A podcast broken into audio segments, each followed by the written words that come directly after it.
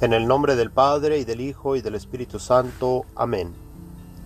El Señor esté con ustedes.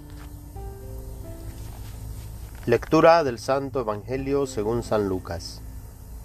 En aquel tiempo entró Jesús en un poblado y una mujer llamada Marta lo recibió en su casa.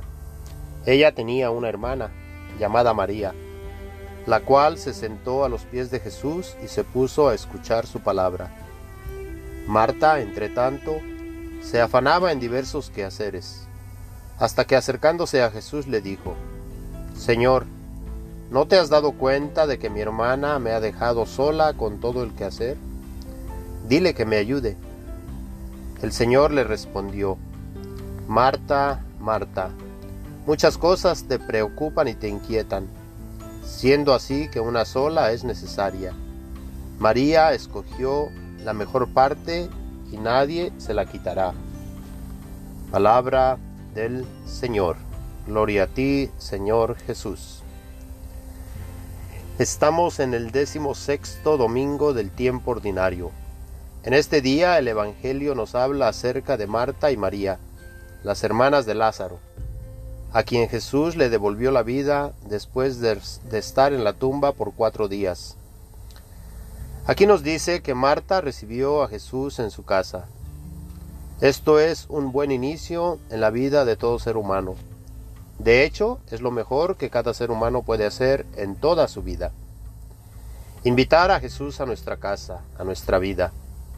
Al hacer esto tenemos la oportunidad de conocer más a Jesús y llegar a darnos cuenta quién es Él. Él, Jesús, quiere ser invitado a la casa de cada ser humano pero no todos le invitan, no todos le reciben. De hecho, muchos le rechazan y no quieren saber nada de él. Él viene y quiere platicar contigo, conmigo. Como dice en el libro del Apocalipsis, mira que estoy a la puerta y toco. Y si tú abres, entraré y cenaré contigo.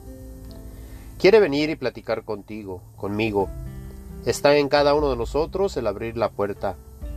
Si ustedes han visto un cuadro que describe este pasaje, se dan cuenta que la puerta no se puede abrir de afuera. Él, pues, Jesús, no entra a nuestra casa, a nuestra vida, a menos que nosotros abramos la puerta de por dentro.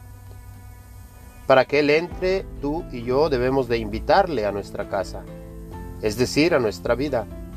Así como Saqueo que quería ver a Jesús y tuvo que subir a un árbol para poder ver a Jesús, para su sorpresa, Jesús le dice que quiere hospedarse en su casa.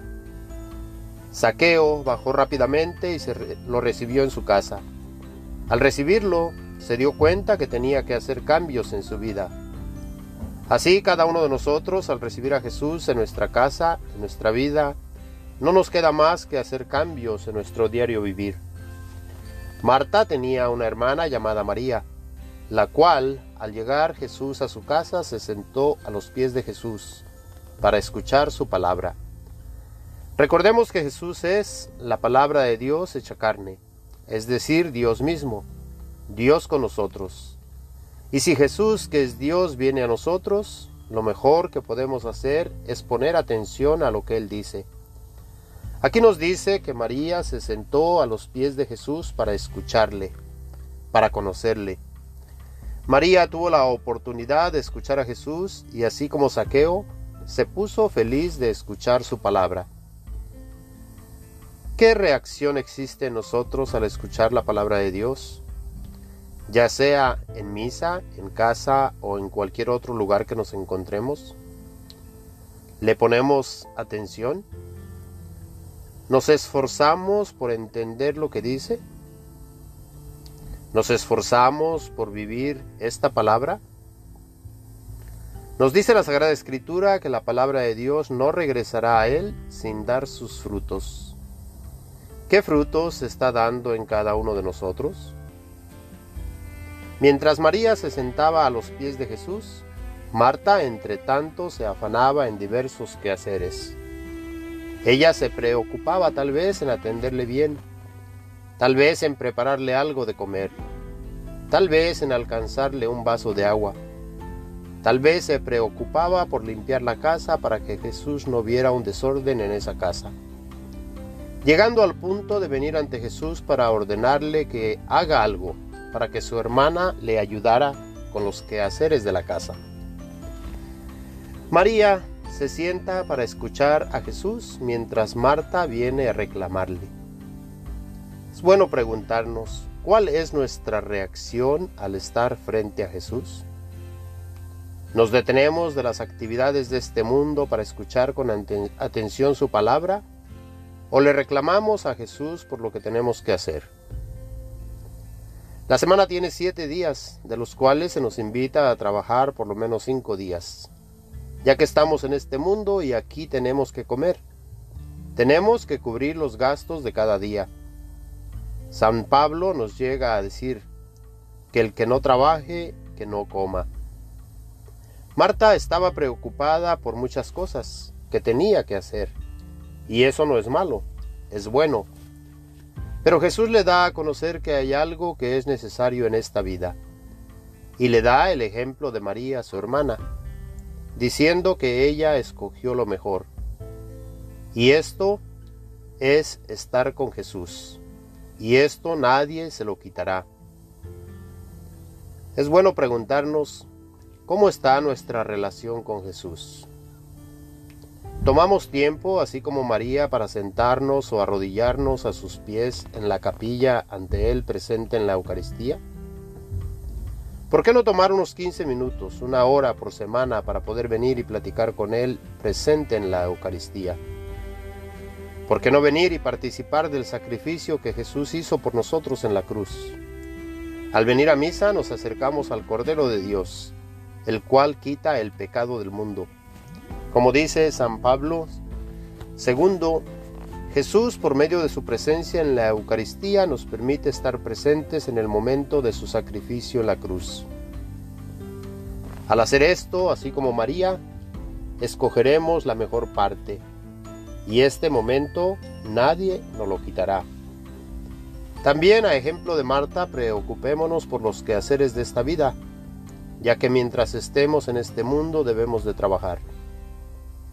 En la primera lectura del libro del Génesis tenemos el ejemplo de Abraham, que al ver venir a tres hombres se dirigió a ellos rápidamente desde la puerta de la tienda y postrado en tierra dijo, Señor mío, si he hallado gracias a tus ojos, te ruego que no pases junto a mí sin detenerte.